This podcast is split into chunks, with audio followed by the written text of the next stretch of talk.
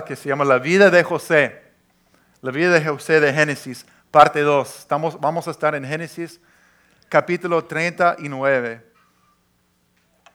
Y hoy vamos a hablar de, del, del tema de vivir en el exilio. Vivir en el exilio.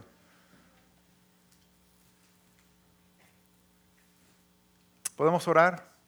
Padre, gracias nuevamente por tu palabra que es viva y poderosa. Gracias por poner estos ejemplos, estas verdades en tu palabra, para, por amor a nosotros, porque sabes que necesitamos recibir tu sabiduría y caminar junto contigo, Señor, en esta vida. Háblanos hoy, Señor. Háblanos, fortalécenos, cámbianos, haznos más como tu Hijo Jesucristo. Pedimos tu precioso nombre, Jesús. Amén. Amén. Entonces, viviendo en el exilio, viviendo en una tierra que no es de, una. Eh, hace, eh, bueno, recientemente mi hijo me compartió un chiste que me, gustó mucho, de dos americanos que fueron a Europa por un tiempo. Y estos dos eh, americanos estaban allí y, se acercó a ellos un hombre pidiendo ayuda. Entonces él comienza a hablarles en francés, pero no entendía nada de lo que decía.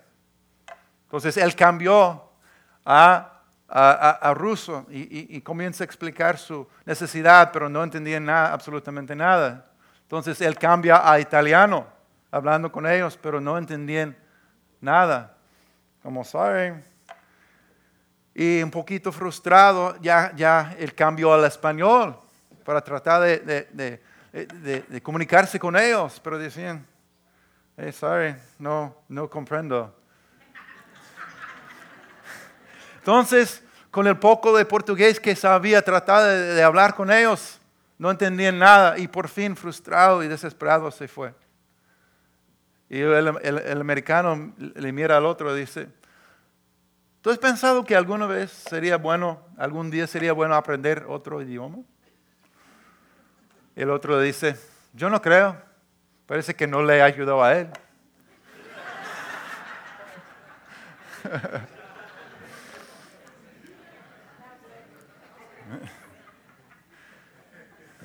Lo chistoso es que tan verdadero es eso, ¿no? Bueno, eh, ¿por qué estamos mirando la, historia de José o, cualquier otro, otra persona, de, cualquier, la historia, qué cosas que, que, pasaron hace miles de años que están en la Biblia para nosotros? Porque Romanos 15:4 nos dice poderosamente, y dice, de hecho, todo lo que se escribió en el pasado se escribió para enseñarnos a fin de que, alentados por las escrituras, perseveramos en mantener nuestra esperanza. Amén. Adquirimos sabiduría. Dios quiere enseñarnos a través de, lo que encontramos en su palabra. En la vida de José quiere enseñarnos. Y la sabiduría es ver la vida a través de los ojos de Dios. Ver la vida a través de los ojos de Dios. Cuando vemos la vida de José o, Cristo o, Moisés o Abraham, vemos lo que llegamos a, comenzar a ver la vida a través de los ojos de Dios. Eso es la, la verdadera sabiduría. Amén. Pero no solamente llegamos a ver la vida de José a través de los ojos de Dios. Dios quiere que lleguemos a ver nuestras vidas a través de sus ojos también ver nuestras vidas a través de los ojos de Dios. Eso es la sabiduría. Y cuando, cuando vemos la vida a través de los ojos de Dios, no solamente adquirimos sabiduría, pero lo que dice Romanos es que también somos alentados. Amén. Somos alentados para perseverar. Lo que cantamos, lo hará otra vez. Lo que Dios ha hecho antes, lo hará otra vez en nuestros días, en nuestras vidas en nuestras familias, en nuestra experiencia.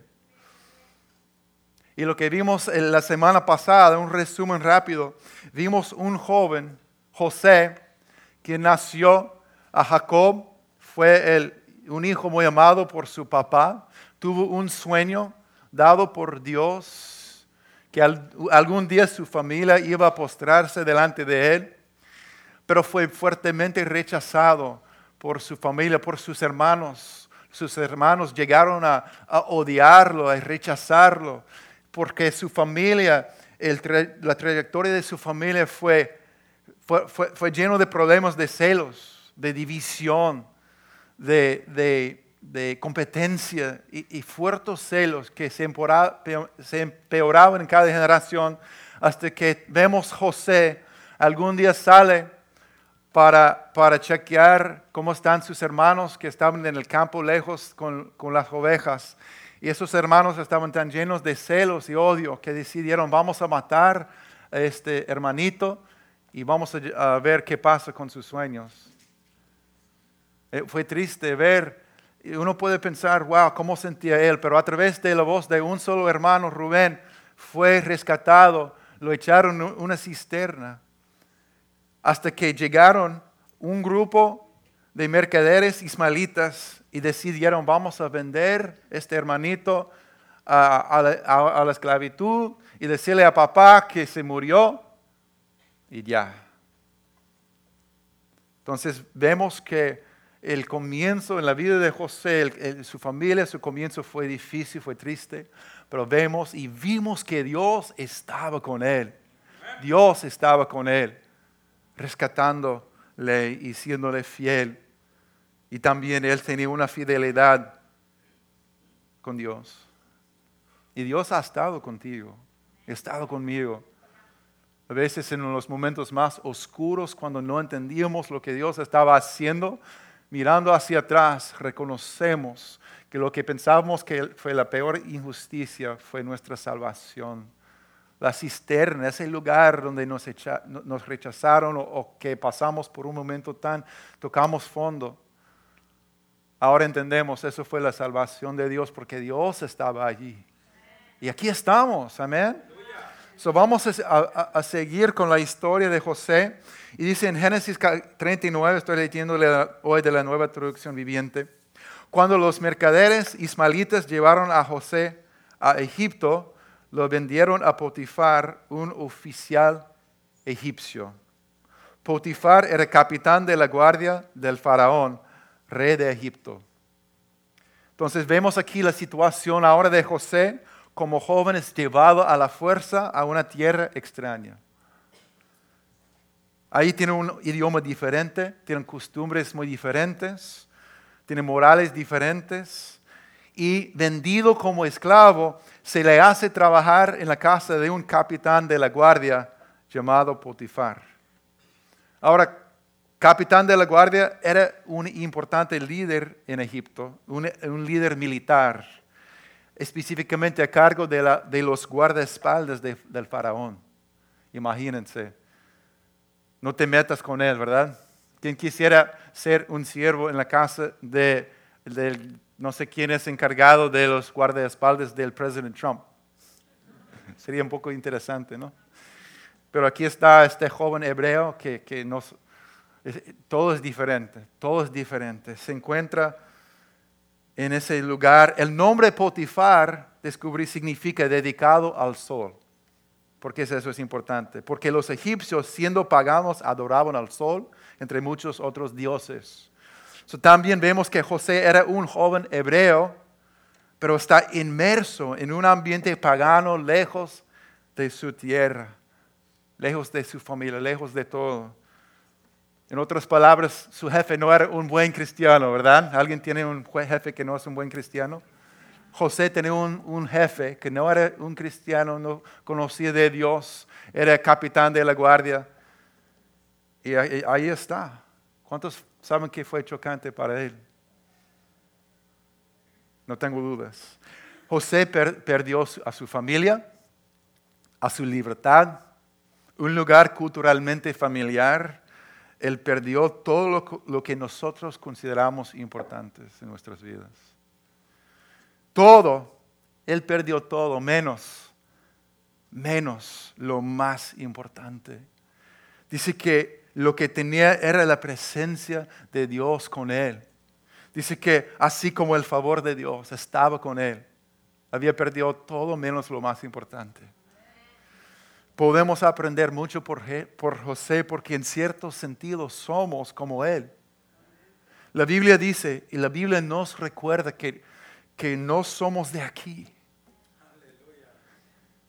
sino como hombre o mujer de Dios también dice que somos extranjeros y peregrinos en este mundo. ¿Verdad? Es importante recordar que no somos de aquí, somos extranjeros y somos peregrinos como ciudadanos del cielo. También nosotros somos siervos, pero nosotros somos siervos de, Dios. Nuestra vida actual es una asignación temporal. Y como no vas a estar aquí por mucho tiempo, no te pegues demasiado. Y como José también, nosotros somos mayordomos o administradores. No somos dueños. No somos dueños, somos mayordomos de las cosas que nos han sido encomendados, ¿verdad? Somos como José en mucho sentido. Pero en medio de la presión de todo, de la soledad, de todos los cambios, José no pierde, pierde su identidad. Él se daba cuenta como nosotros, nosotros somos ciudadanos del cielo, dice Filipenses 3:20. Eh, estamos en el exilio, somos extranjeros y peregrinos en el mundo. Al ser así, la pregunta es cómo podemos no solamente sobrevivir, sino florecer en el exilio. Esa es la pregunta que vamos, vamos a descubrir al ver esta época, esa parte, ese momento en la vida de, José. Y yo descubrí por lo menos tres cosas importantes que vamos a mirar eh, en su vida. Número uno es la verdad. Tenemos que apropiarnos de estas verdades, que primero somos mayordomos, bendecidos para ser una bendición. Amén. Somos administradores de la presencia de Dios, la bendición de Dios en este mundo. Bendecidos para ser una bendición. Esa fue la promesa de su abuelo Abraham, te bendeciré, bendeciré y, van a ser una bendición. Amén. Número dos, nuestra integridad es esencial. Nuestra integridad es esencial. Él no tiene precio. No tiene precio. Y número tres, si sufres por hacer lo correcto en este mundo caído, confía porque Dios está contigo. Amén. Dios está contigo. Entonces en versículo 2 dice que el Señor estaba con José. Por eso tenía éxito en todo mientras servía en la casa de su amo egipcio. Dice que el Señor estaba con José. Es algo poderoso, hermanos, cuando te das cuenta de que Dios es todo lo que tienes y descubres que Él es suficiente. Amén. Esos momentos cuando has perdido todo, es el momento perfecto para descubrir que Dios es suficiente para mí. Si solo tengo la presencia de Dios, si Él está conmigo, tengo todo. Aunque no tengo nada, tengo todo. De hecho, hay cosas que no puedes descubrir sobre el poder de tu vida con Dios hasta que Él sea todo lo que tienes. Así es. No es nada fácil, pero es poderoso al descubrir eso. También dice que tuvo éxito en todo lo que hizo. Esto es asombroso. ¿Por qué? El mundo nos diría que una persona en la circunstancia de José nunca puede tener éxito. ¿Verdad? Porque estaba en la posición de un esclavo. No tenía derechos, no tenía dónde ir. éxito, entonces en la opinión de Dios, no está definido por nuestro rango, ¿verdad? No está definido por nuestro rango y situación, sino por cumplir los propósitos de Dios a través de nuestras vidas. José tuvo éxito incluso como esclavo. Es asombroso, ¿verdad? Gloria a Dios. La Biblia define el éxito diferente que nosotros. Yo quiero mirar esta palabra por un momentico, porque tenemos conceptos. Si tú haces Google, buscas en Google éxito, Vas a encontrar, ¿qué pasa? Gente al lado de una piscina de vacaciones, con traje, corbata, mucho dinero, un carro, hablando con todo el mundo, gente poderosa, gente que tiene grandes logros. No vas a encontrar lo que la Biblia nos, nos muestra que es el éxito. Tenemos que entender lo que Dios ve, amén, ver la vida con los ojos de, de Dios. Porque José rompe nuestros conceptos sobre el éxito. Era un esclavo, pero dice que tuvo éxito en todo lo que hizo. Porque ¿cómo se define el éxito? Bíblicamente el éxito es lograr satisfactoriamente lo que se pretende. Voy a explicar. Lograr satisfactoriamente lo que se pretende. Encontré la misma palabra en hebreo sobre el éxito, se encuentra en, en Isaías 53, 10, que habla del Mesías que va a la cruz para sufrir por nuestros pecados. Mira lo que dice. Dice que formaba parte del buen plan de Dios, del Señor, aplastarlo y causarle dolor. Sin embargo, cuando su vida sea entregada en ofrenda por el pecado, tendrá muchos descendientes. Disfrutará de una larga vida y en sus manos el buen plan del Señor prosperará. La palabra prosperar aquí es la misma palabra que dice que éxito tuvo José. Prosperar, éxito. Y cuando miras eh, eh, el Mesías sobre la cruz, aplastado según el buen plan de Dios, muriendo por mis pecados y tus pecados. Dice que prosperó porque llevó a cabo el plan de Dios. Nunca vas a encontrar una imagen de una persona siendo educada sobre una cruz como una imagen de éxito en este mundo. Imposible, no tiene sentido humanamente. Pero dice que el Mesías que murió sobre la cruz tuvo éxito, prosperó en lo que hizo, porque llevó a cabo el buen plan de Dios, dando su vida en sacrificio por, por nosotros. ¿Cuántos saben que el éxito es llevar a cabo la voluntad del Señor y ser una bendición? Y punto. ¿Cuántos saben que eso rompe los conceptos mundanos del éxito? Es nada más llevar a cabo la, voluntad del Señor y ser una bendición. Quiere decir que no necesites un puesto alto, no necesites grandes logros o mucho dinero, mucha influencia. Y seguramente no necesites un carro del año. Nada de eso. Tienes éxito ante los ojos de Dios cuando llevas a cabo la voluntad del Señor donde estés y con lo que tengas. Amén. Y así eres una bendición en este mundo. Estoy diciendo que nunca vamos a tener nada y siempre vamos a vivir en la miseria. No. Eso no es el punto. El punto es que el éxito no se trata de lo que tenemos o no tenemos. Podemos tener éxito en todo lugar y en toda situación cuando vivimos llevando a cabo la voluntad del Señor donde nos encontramos. Amén. El éxito mayor es algún día oír las palabras, bien hecho, siervo fiel. Amén. Gloria a Dios. Versículo 3 dice que Potifar lo notó y se dio cuenta de que el Señor estaba con José y le daba éxito en todo lo que hacía.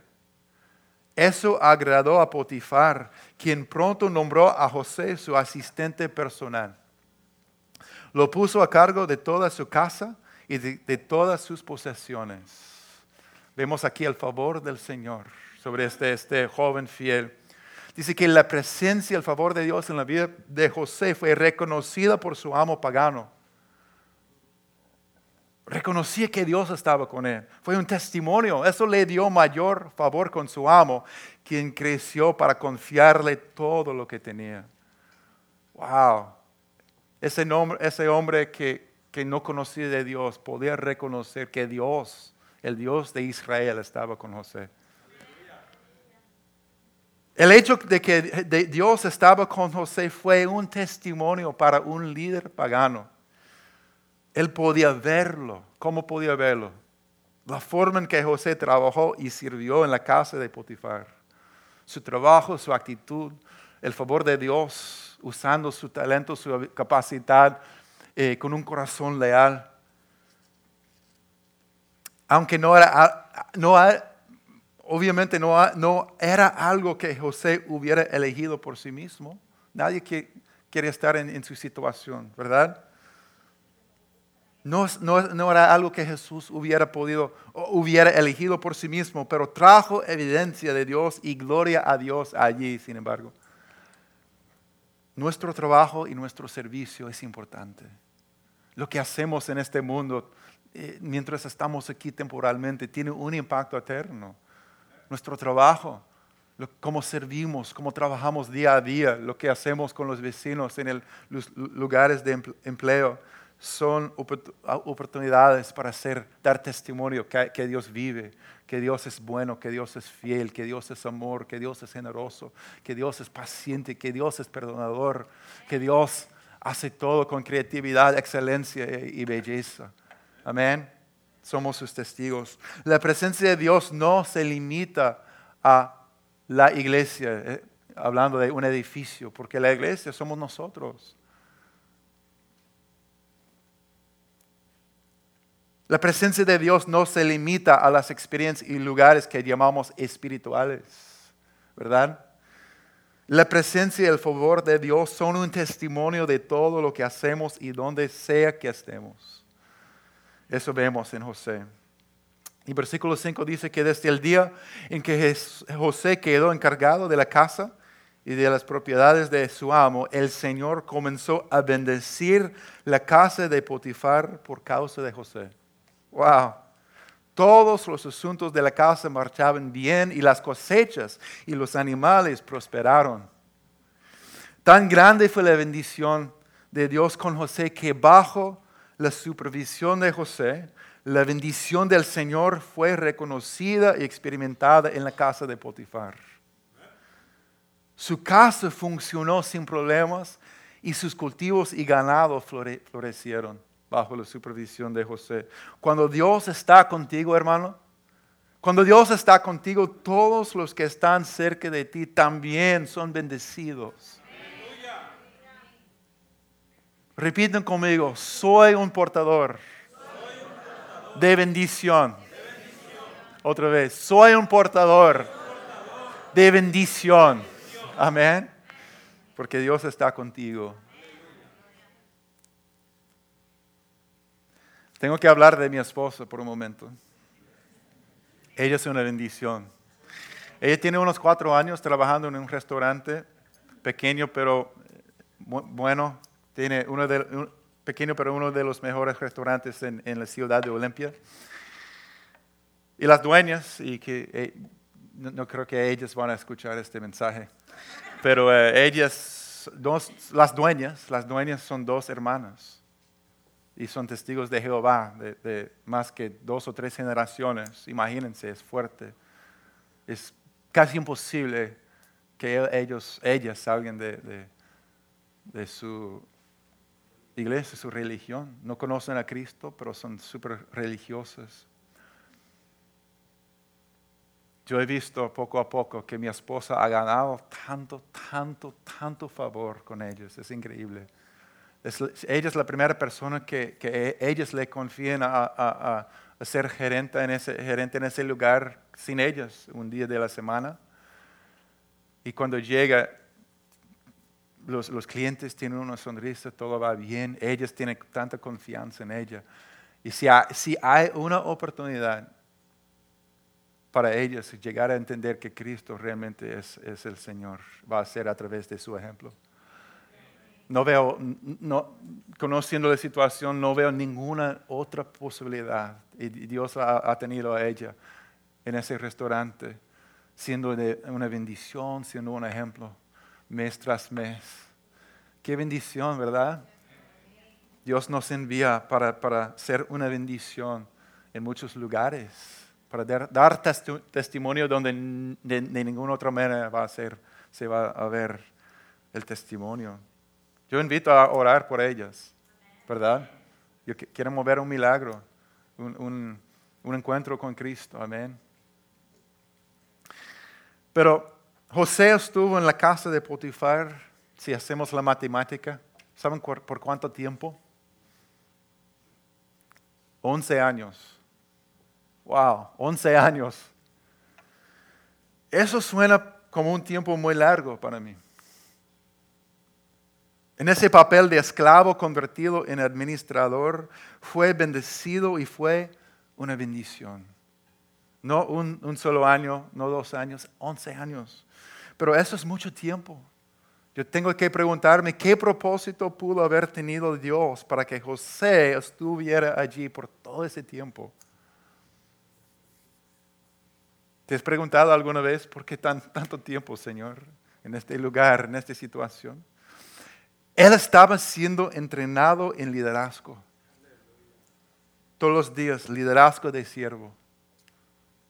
Porque Dios lo estaba preparando, ¿verdad? Lo estaba preparando para gobernar toda la nación de Egipto algún día, en el cercano futuro. Pero él no sabía, él no sabía qué iba a pasar, pero Dios lo estaba entrenando para gobernar toda. Mientras estaba gobernando una casa, un hogar, Dios lo estaba preparando con su presencia, con su fidelidad, aprender a ser, gobernar administrar una, nación. Mientras que él servía como esclavo, trabajador, fiel y temeroso de Dios. Dios lo estaba formando, ¿verdad? Dios da forma a sus mejores personas en la espera. Déjame decir eso otra vez. Dios da forma a sus mejores personas en la espera. Y no es fácil. Si estás esperando y sirviendo, hermano, estás siendo fiel, siente largo y lento, continúa. Continúa. Ya eres una bendición, pero a la vez Dios te está preparando. Vale la pena. Vale la pena. Versículo 6 dice que pues Potifar le dio a José total y completa responsabilidad administrativa sobre todas sus posesiones con José a cargo, Potifar no se preocupaba por nada excepto que iba a comer. Parece que José es mucho como el, mi hermano John Martínez, que hace todo, todo con excelencia, pero no sabe cocinar.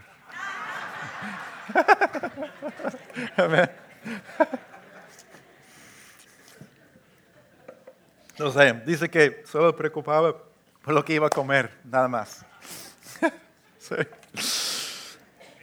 Entonces la mano, de, la mano de Dios con José trajo el éxito, lo que trajo mayor influencia y más responsabilidad, tanto administrativamente como moralmente, como aprendimos de Spider-Man. Con gran poder viene una gran responsabilidad, ¿verdad? José estaba a punto de enfrentar una prueba muy fuerte, una prueba de integridad muy fuerte. ¿Cómo respondería él?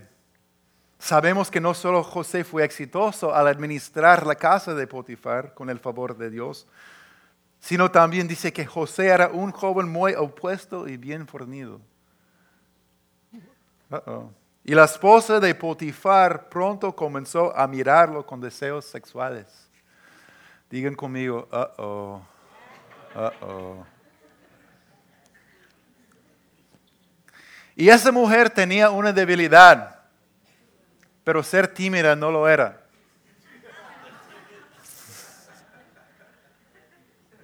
Porque dice, ella dice, ven y acuéstate conmigo. Ella tenía una debilidad, pero ser tímida no era su debilidad. Ven y acuéstate conmigo, le ordenó ella. Pero José se negó. Mira, dije, viviendo en el exilio, no solamente somos administradores de las cosas buenas de Dios también. La integridad es esencial. Es esencial. Y miren su respuesta. Mire, le contestó, mi amo confía en mí y me puso a cargo de todo lo que hay en su casa. Nadie aquí tiene más autoridad que yo. Él no me ha negado nada, con excepción de usted, porque es su esposa. ¿Cómo podría yo cometer semejante maldad? Sería un gran pecado contra Dios. Cuando leí estas palabras, mi mente fue al huerto de Edén. Recuerden la, mentira del pecado original en el huerto de Edén, Adán y Eva.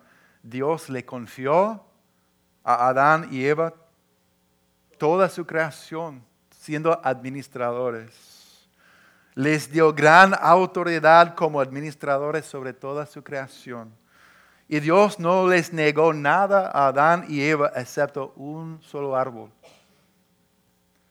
Sin embargo, perdieron de vista todo eso y creyeron que lo que Dios les había dado no era suficiente y que desobedecer no era tan malo realmente.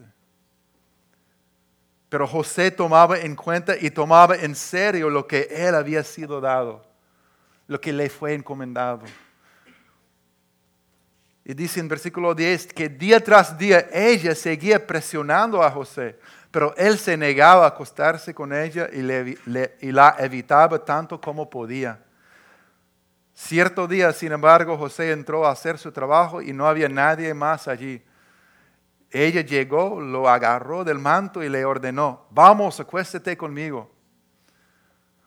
Y José se zafó de un tirón pero dejó su manto en manos de ella al salir corriendo de la casa. Pónganse, ponte en, las sandalias de José por un momento. Él está solo, está lejos de la familia, nadie sabe dónde está o qué está haciendo. De su familia, él está en un ambiente pagano, él no tiene el apoyo de su grupo familiar vida. Ha sido, ha sido tratado muy injustamente muy injustamente. Es joven y está soltero. Y es guapo y bien fornido. Y está presionando a pecar no solo una vez, sino todo el tiempo. ¿Cómo pudo mantenerse firme y no pecar? ¿Cómo? El secreto se encuentra en su respuesta. Vamos a mirar otra vez. Miremos cómo responde nuevamente en versículo 8 y 9. Dice, mi amo confía en mí y me puso a cargo de todo lo que hay en, su casa. Nadie aquí tiene más autoridad que yo. Él me, no me ha, negado nada con excepción de usted porque es su esposa. ¿Cómo podría yo cometer semejante maldad? Sería un gran pecado contra Dios. Aquí veo cuatro cosas que son muy importantes. Son, son eh, la razón por la cual él pudo mantenerse firme. Número uno, sabía y valoraba lo que tenía. José sabía, valoraba lo que él tenía. Él tenía la confianza de su amo. Él tenía autoridad. Él tenía integridad y honor. Y nada le fue negado de él con la excepción de una cosa. Igual como Adán y Eva. Y él pudo haber vivido sintiéndose lástima por sí mismo, por muchas razones. Él sufrió mucho, fijándose en todo lo que él había perdido, lo que Dios le había, todo lo que no tenía, ¿verdad? Pero él reconocía las cosas buenas que tenía, lo que Dios le había encomendado. Eso es importante. Y él, y él las valoraba. Y ah, tengo que hacer la pregunta, ¿qué precio tiene la bendición de Dios? ¿Qué precio tiene la bendición de Dios? ¿Qué están o estamos dispuestos a intercambiar por la integridad, una buena reputación, por autoridad espiritual, una conciencia pura y la intimidad con Dios? ¿Qué, ¿Qué vale más que esas cosas? ¿Qué tiene más valor esas cosas? Nada se compara, ¿verdad? Eh, José atesoraba lo que le fue encomendado. Y nosotros, hermanos, estamos en peligro cuando nos fijamos en lo que no tenemos en vez de atesorar y dar gracias por lo que tenemos. Es en ese momento cuando nos encontramos en peligro, porque el enemigo viene para engañarnos diciendo, lo que Dios te ha dado no es suficiente. Número dos, él era consciente de, la presencia de Dios y la voluntad de Dios. Él era consciente de la presencia y la voluntad de Dios. Él no dijo, Dios me ha abandonado, ¿qué importa? No. Sabía que Dios estaba con él y dijo, ¿cómo podría hacer algo tan malvado? Sería un gran pecado contra Dios, contra Dios, porque sabía que Dios estaba con él. Era consciente de su presencia. Para José no se trataba de quedar atrapado o no. De hecho, parece que hubiera sido más fácil ceder. Pero lo que Dios pensó es lo que le importaba. Sobre todo, eso se llama el temor del Señor. El temor del Señor. Él amó y honró a Dios demasiado, demasiado. Y eso es lo que dice en Proverbios 8:13, el temor del Señor es obedecer el mal. Es una actitud interior que dice, aborrezco el mal porque yo lo que Dios piensa, lo que, es, lo que Dios dice, lo que Dios ve es, mucho más importante para mí. Y para José, aunque estuvo en un lugar donde esa mujer no, ella no valoraba su matrimonio, no valoraba la fidelidad, la pureza, nada de eso. Él sí, ¿por qué? Porque él sabía que el matrimonio es sagrado. No dependía de lo que ella decía o no decía o su ambiente, la cultura alrededor. José sabía que el matrimonio es sagrado. No lo, no lo puedo hacer. ¿Verdad? Y es así. Aunque José era un esclavo, era libre. Era libre. Era libre de la lujuria y el poder del pecado que le, atacaba. Y número tres, José evitó la tentación tanto como podía. Evitó la tentación tanto como podía. Él se negaba a acostarse con ella y la evitaba tanto como podía. Tenemos que ser sabios y intencionales en cuanto a evitar las tentaciones y las trampas que quieren caernos. Un consejo sabio práctico y directo. Evite a las cosas que te van a tentar y hacerte caer. caer, ¿verdad? No, no, son conceptos del otro mundo, pero no son fáciles a veces. Cuando, cuando entres en el supermercado solo, tú sabes dónde está la trampa. Evítalo, ¿verdad? O cualquier otro lugar, en el teléfono, en cualquier lugar, momento, situación. Ya sabes de antemano dónde está la trampa del enemigo.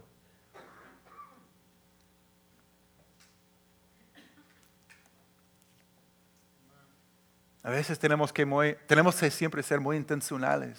Si es borrar ese número, si es evitar ese pasillo,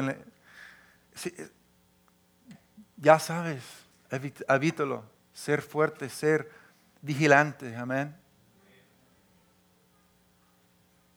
Y número cuatro dice que él huyó cuando no fue posible evitar más. Él huyó. Huyó, se fue corriendo. Él hizo lo que Pablo dijo al joven Timoteo y lo que dice en 2 de Timoteo 2:22. Huye. Amén.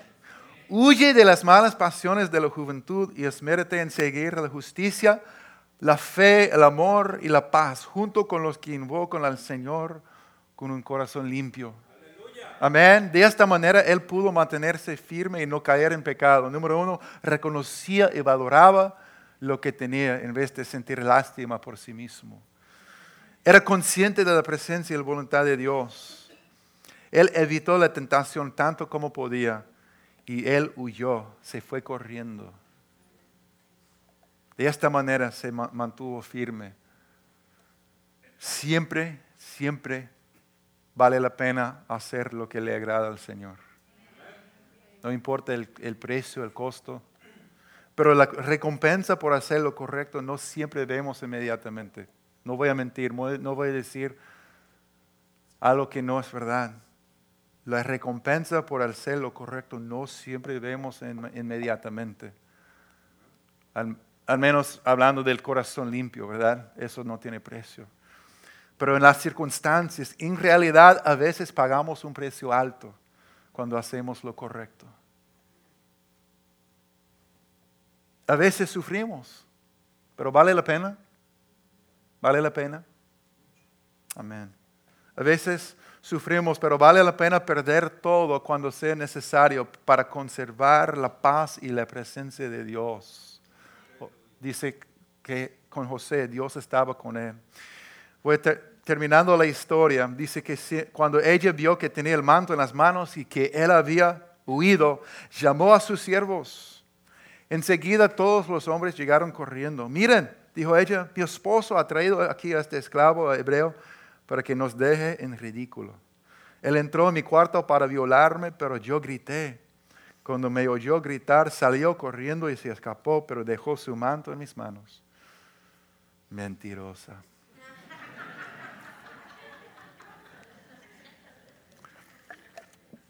Ella se quedó con el manto hasta que su esposo regresó a la casa. Luego le contó su versión de lo sucedido. Ese esclavo hebreo que trajiste a nuestra casa intentó entrar con lágrimas saliendo. Entró a aprovecharse de mí, pero cuando grité salió corriendo y dejó su manto en mis manos. Wow. Give her a, ¿cómo se llama? Un Oscar. Dale un Oscar, ¿verdad? Potifar se enfureció cuando oyó el relato de su esposa acerca de cómo José la había tratado. Entonces agarró a José y lo metió en la cárcel donde estaban los presos del rey. Hermanos, eso debe haber dolido.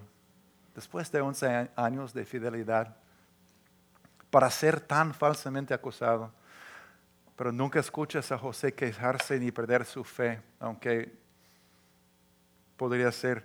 Todo, Dios todavía estaba con él y lo sustentó. Dios estaba con él. Pero todavía, como quiera, uno quiere preguntar, ¿dónde está Dios en esto? qué injusto, qué injusticia. No es justo. Pero aún en esto se ve la gracia de Dios. Fíjense en esto. Yo pienso que Potifar todavía respetaba a José y probablemente no confiaba completamente en su esposa. ¿Por qué? Piénsalo bien. Si usted es el capitán de la guardia, con un grupo de militares bajo su control, y un joven trata de violar a tu esposa en tu casa, olvídate, tú lo vas a ejecutar de inmediato, ¿verdad? Para mí el hecho que él salvó la vida de José y lo puso en la prisión, yo lo creo que Él salvó la vida del joven porque lo respetaba y conocía su carácter después de todo ese tiempo. Al igual que la cisterna, incluso en lo que parece ser la peor injusticia, se ve la salvación de Dios. Porque Dios todavía tenía un propósito para con José. Dios tenía un propósito. Lo que parece la peor injusticia contra él yo vemos como la salvación de Dios, porque sabemos también que en el caso de José vamos a descubrir más tarde que la prisión fue otro paso en su camino hacia el palacio. Otro punto hermoso aquí, que José siendo inocente pagó el precio por el pecado de otra persona. El pecado de ella, ¿verdad? Esa es una imagen de Jesús. Se ve en Él una imagen de Jesús que nosotros siendo los rebeldes, los pecadores, los impuros, Cristo fue. José no fue 100% puro, inocente siendo un ser humano, pero Jesucristo sí fue 100% puro, inocente, nunca se dio frente a la tentación ni el pecado, pero Él fue a la cruz tomando la injusticia sobre sí mismo en nuestro lugar y vemos en Él la imagen de Jesús. Intercambió lugares con nosotros, cada uno de nosotros. Gloria a Dios, amén. Y dice que Jesús, José quedó allí, pero el Señor estaba con José en la cárcel y le mostró su fiel amor. Su fiel amor. Le mostró su fiel amor. Si hay una palabra que, que describe el carácter de Dios, es fiel amor. Es, esa palabra, fiel amor, es como un amor de pacto, es como la gracia que vemos en el Nuevo Testamento, el favor, la gracia, el fiel, amor de Dios en su vida. Eso no tiene precio. Y, el Señor dice que el Señor hizo que José fuera el preferido del encargado de la cárcel. Poco después el director puso a José a cargo de los demás presos y todo lo que ocurría en la cárcel. El encargado no tenía de qué preocuparse, porque José se ocupaba de todo. Y termina diciendo, el Señor estaba con él y lo prosperaba en todo lo que hacía. ¿Puedes leer conmigo esta última frase? Dice, El Señor estaba con él y lo prosperaba en todo lo que hacía. Amén. Dios estaba con él. Dios estaba con él. Dios estaba con él. Como José, usted y yo somos extranjeros y peregrinos en este mundo. Somos extranjeros y peregrinos en este mundo. Pero vivimos en un mundo que no conoce a Dios. En medio de esto es vital recordar estas cosas. Somos mayordomos de la presencia y de la bendición de Dios. Dios nos encomienda bendición en medio de este mundo para que seamos una bendición, para que demos a conocer que hay un Dios que es excelente, que es amor, que es fiel. Amén. ¿Qué es lo que Dios ha puesto en tus manos? Dejemos de vivir sintiendo lástima porque lo, lo que no tenemos. Dios quiere que valoremos lo que tenemos porque Dios ha puesto en nuestras manos cosas y oportunidades y su presencia y su verdad y, trabajo y muchas cosas para que seamos una, bendición y un testimonio. el éxito de Dios es llevar a cabo su voluntad en todo momento y en todo lugar. Amén. Eso es algo que apliquemos cada día de nuestras vidas donde estemos. Amén. Son portadores de bendición. Eres portador de bendición en todo lugar. Número dos, nuestra integridad es esencial. No tiene precio. No tiene precio nuestra integridad, nuestra pureza, reputación, la paz con Dios. Y número tres, aun cuando sufrimos por hacer lo correcto, confía porque Dios está contigo. Dios está contigo. Dios está contigo. Y termino con este, este versículo que da un, resumen poderoso de esta idea. El apóstol Pedro escribió en 1 de Pedro 2, 11 y 16. Queridos hermanos, les ruego, como extranjeros y peregrinos en este mundo, que se aparten de los deseos pecaminosos, que combaten contra la vida. Vemos José, ¿verdad? Cada día tiene que combatir por su pureza. Mantengan entre los incrédulos una conducta tan ejemplar que aunque los acusen de hacer el mal, ellos observen las buenas obras de ustedes y glorifiquen a Dios en el día de la salvación. Sométense por causa del Señor a toda autoridad humana, ya sea el rey como suprema autoridad o a los gobernadores que Él envía para castigar a los que hacen el mal y reconocer a los que hacen el bien. Porque esta es, esta es la voluntad de Dios, que practicando el bien hagan callar la ignorancia de los insensatos. Eso es actuar como personas libres que no se valen de su libertad para disimular la maldad, sino que viven como siervos o literalmente esclavos de Dios. Wow. Viviendo en el exilio, ¿verdad? Viviendo como esclavos de Dios. Un Dios que nos ama, un Dios que está con nosotros, un Dios de pactos, que, que, nos pone en lugares. El éxito es, es vivir como Él nos ha llamado a vivir, siendo luz, siendo sal, siendo representantes de Él en un lugar, en un mundo que no conoce a Dios. Amén. Y mientras estamos siendo fiel, Él nos está preparando. Amén, te está preparando. Vale la pena, amén, seguir confiando en el Señor. Y no tengo dudas que, hoy se encuentra usted en unas situaciones que no son fáciles. Circunstancias que uno dice, ¿por cuánto tiempo, Señor?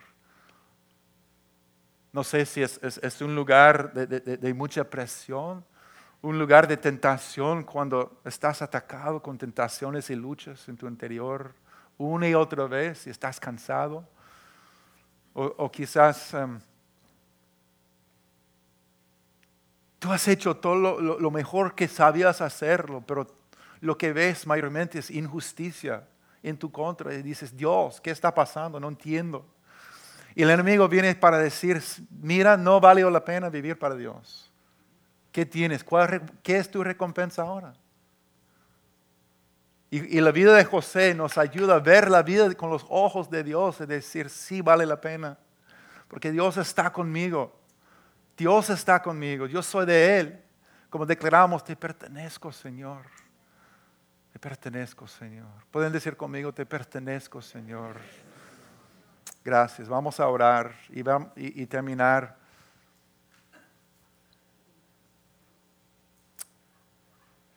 con un, un, una canción más para terminar declarando la victoria del Señor en nuestras vidas y su fidelidad. Padre, en esta mañana